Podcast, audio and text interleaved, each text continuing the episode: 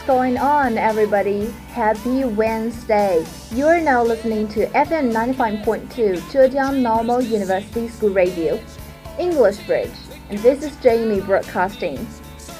I guess there's no particular things to be happy about on Wednesday. However, I do feel very happy because it's my show today. Yes, we've just talked about uh, another topic on English social on Sunday, three days and half ago, and now I have brought you a new show. 虽然我们上周日刚刚做了一期新的节目，叫做“啊如何用英语社交”，但是呢，今天我们就像上次说过的，我们决定做一些 follow up，也就是提供给大家一些更加详细的英语沟通交流的技巧。那么今天呢，我们就会从打招呼说起。首先带来大家给大家带来一首歌曲啊，叫做 You Give You Get What You Give，它是电影史瑞克的主题曲。这首歌曲呢也非常符合我们今天的主题，所以大家先来听一听这一首美妙的歌曲。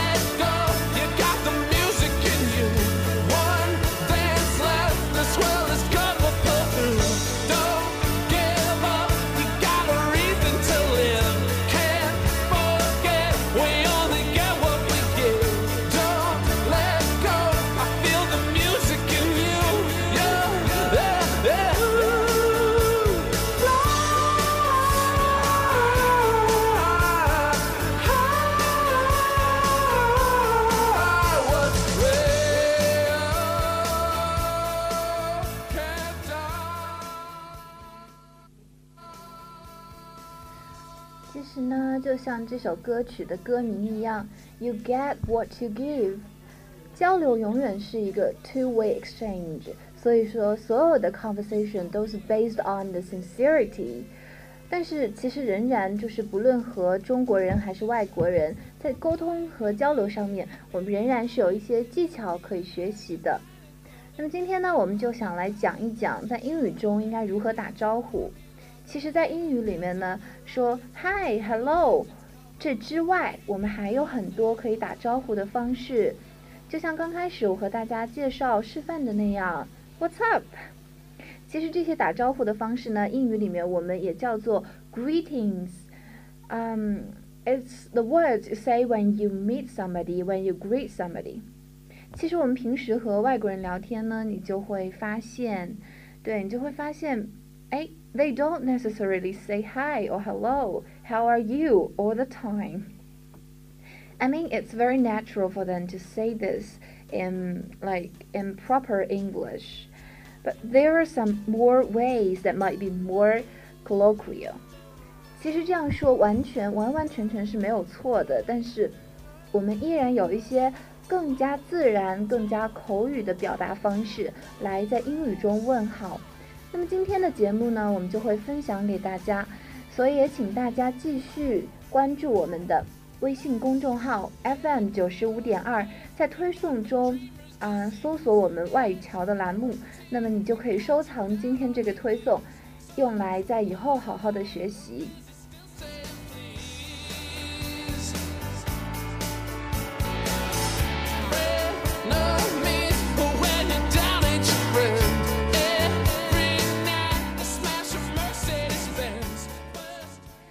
OK，其实说了这么多呢，Let's just kick off。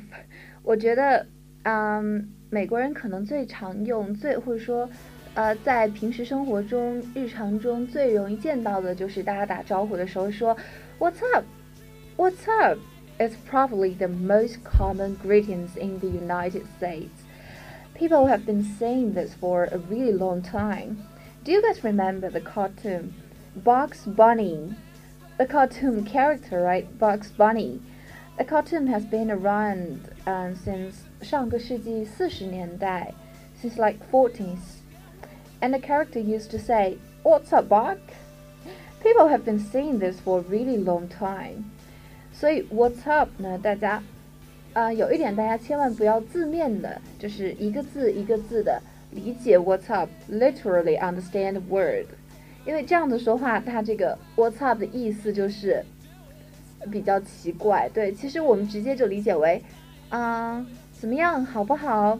其实我特别喜欢 "What's up" 这个短语，因为 there are times when people ask you "What's up", you don't know how to really respond。其实你并不用怎么回答，you don't have to offer the details. You just respond by saying the same thing.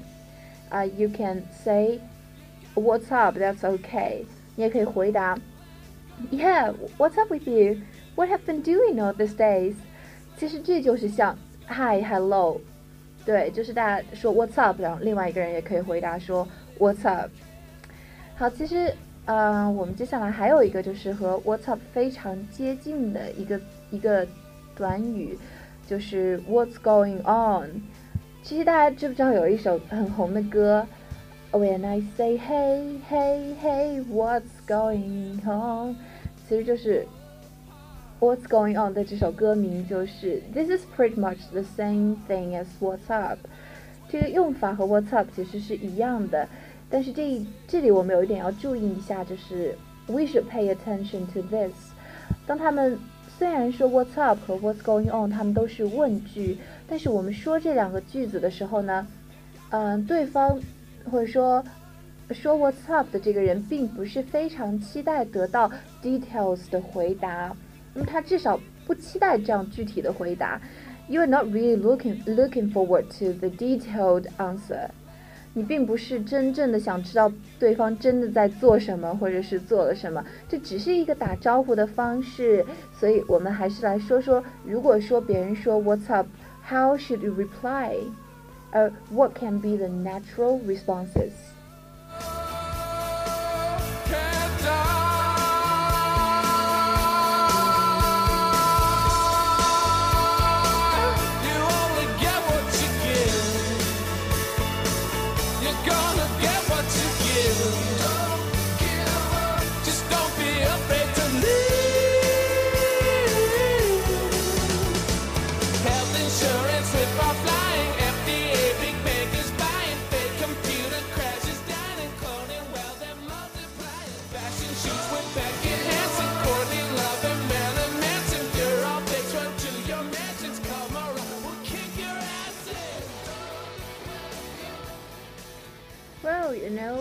someone asks what's going on and you can say, "Oh, I've been I've been good. I've been busy." You might just briefly say that you've been up to and you don't you don't go into a lot of details. 所以其实这个重点就在于你并不需要把现在生活中发生过的、经历过的事情都说一遍。就像我说的，be brief，just be brief，简短的回答就可以了。 嗯，好，Before we move on to another sort of phrases，嗯，接下来说的短语之前呢，我说我想说的一点就是，both what's up and what's going on， 除了嗯面对面接电话的时候也是非常好用的。It's almost like um way, like what we say in Chinese way. When you pick up a phone and you just say what's up, and we're using the phone and people used to say hello.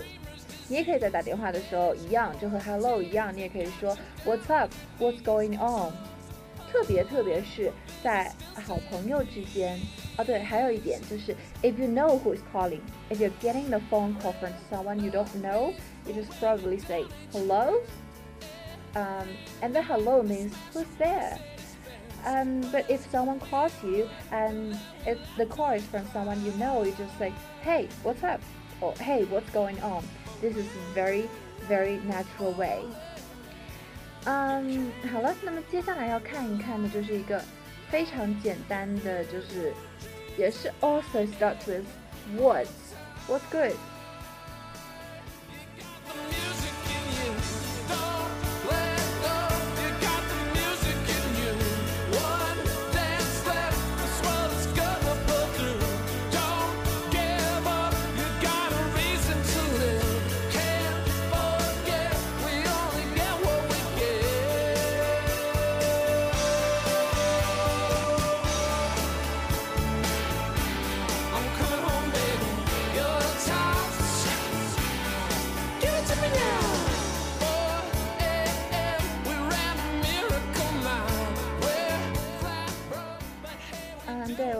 提到说，嗯、um,，another phrase also starts with what is what's good。其实这里这里问 what's good 也并不是真的问说，哎，你有什么好事，或者说啊、呃、有什么好事发生呀？It's just very positive a greeting，它就是一个非常正面的打招呼的方式。其实打招呼很大程度上也是 depend on where you are。 in American, some people might say often might often say like "What's good?" You may hear this more often in urban places like in New York. Like we can see in a lot of American TV series, people often say "What's good? What's good?" and it equals the greeting like "What's going on?" or "What's up?" or "What happened?" 其实除了 "What's good" 之外，也可以说 "What's new"，对吧？ 这是大家经常说到的。Along with what's new，你也可以说，啊、，You can also say what have been up to，你最近怎么样呀？What have you been up to lately？最近在干些什么？其实，其实英文和中文的这个交流方式或者说打招呼方式还是蛮相像的，不过，嗯，还是会有一些文化差异在里面，因为，呃，当我们简短的问。W 开头的 What's up? What's news? What's good? 人们并不是需要 detail 的回答，其实就是一个 greeting，就这一点一定要记住。好，那接下来我们看到过很多 what 开头的打招呼方式之后呢，我们来学一学怎么样用 how 提问的打招呼的方式吧。比如说 How are doing？对吧？这也是一个很好的方式，大家一定学过。Like How's it going？Yeah, yeah, but usually no. Um, like for example, you don't have this kind of greetings to meet strangers. 你一定一定不会对陌生人说 How are you doing? It sounds weird, right? 你可可能会在啊、呃、这个 greeting 之前加一个 Hey, how's you doing? or Hey, how are you doing? 对，这样会比较自然。就前面有一个引起对方注意的一个呃语气词，可能类似于语气词。 and um, also there are a lot of very similar ones starts with how it's like how how's your life but still you know some some of the questions here like how's it going or how's your life people might give you a longer response compared to the what 嗯，当你用 how 开头的这个 greeting 的时候呢，可能呃人们会给你比用 w what 开头的 greetings 的时候会给你一些更仔细的 response. People might tell you how they've been doing lately, but if you simply ask what's up, people will say, um, I, I, I'm good, what's up? Or I'm good, how are you? 这个区别很重要啊。今天我们看到第一组，比如说 What's up, What's going on 这些呢， 你基本不在 looking forward to an answer。但是 how 呢，更像是怎么样 ，so it's like you are asking for a little bit more details。这个回答并不是非常简短的那种。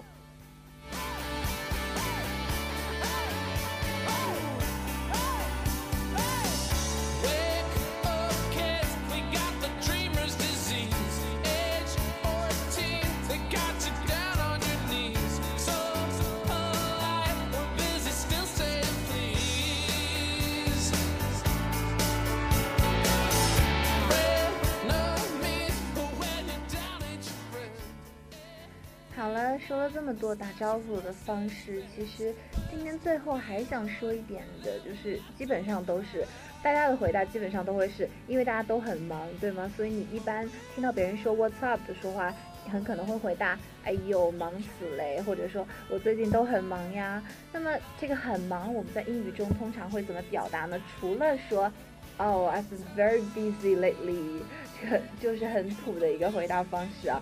你也可以说。Um, a native speaker would usually say, "I've been up to my neck in work." 也就是说，I've been I've been up to my neck in work. 我的工作都堆到脖子了，我真的是忙死了。It's just been buried in work. This is a very, I think it's very vivid expression, right?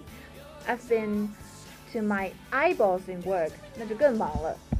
So some might also say up to years or something, but you probably don't say up to waist，因为到腰腰比较靠下，对吧？到腰就不是太忙了。OK，好，今天其实分享给大家的这个 greeting 的方式都比较的简单，但是呢也是非常非常常用的、自然的、地道的啊、在英文中打招呼的方式，特别地道的英语的说法。So Next time you are in a conversation or in real life, face to face or on a phone, instead of saying hello, you can say a lot more than that. 好了，那其实非常简单，这期的节目，那么也就是希望跟大家能够跟着这一期的节目，呃，学会这一些精彩实用的英语。下一次呢，我们也打算继续跟着这个周日的节目做英语 social 的 follow up。大家不要忘了，一定要关注我们的微信公众号哦，FM 九十五点二，搜索外语桥近期的节目，把这个推送收藏下来，那大家就可以啊，在后续自己学习我们分享的干货了。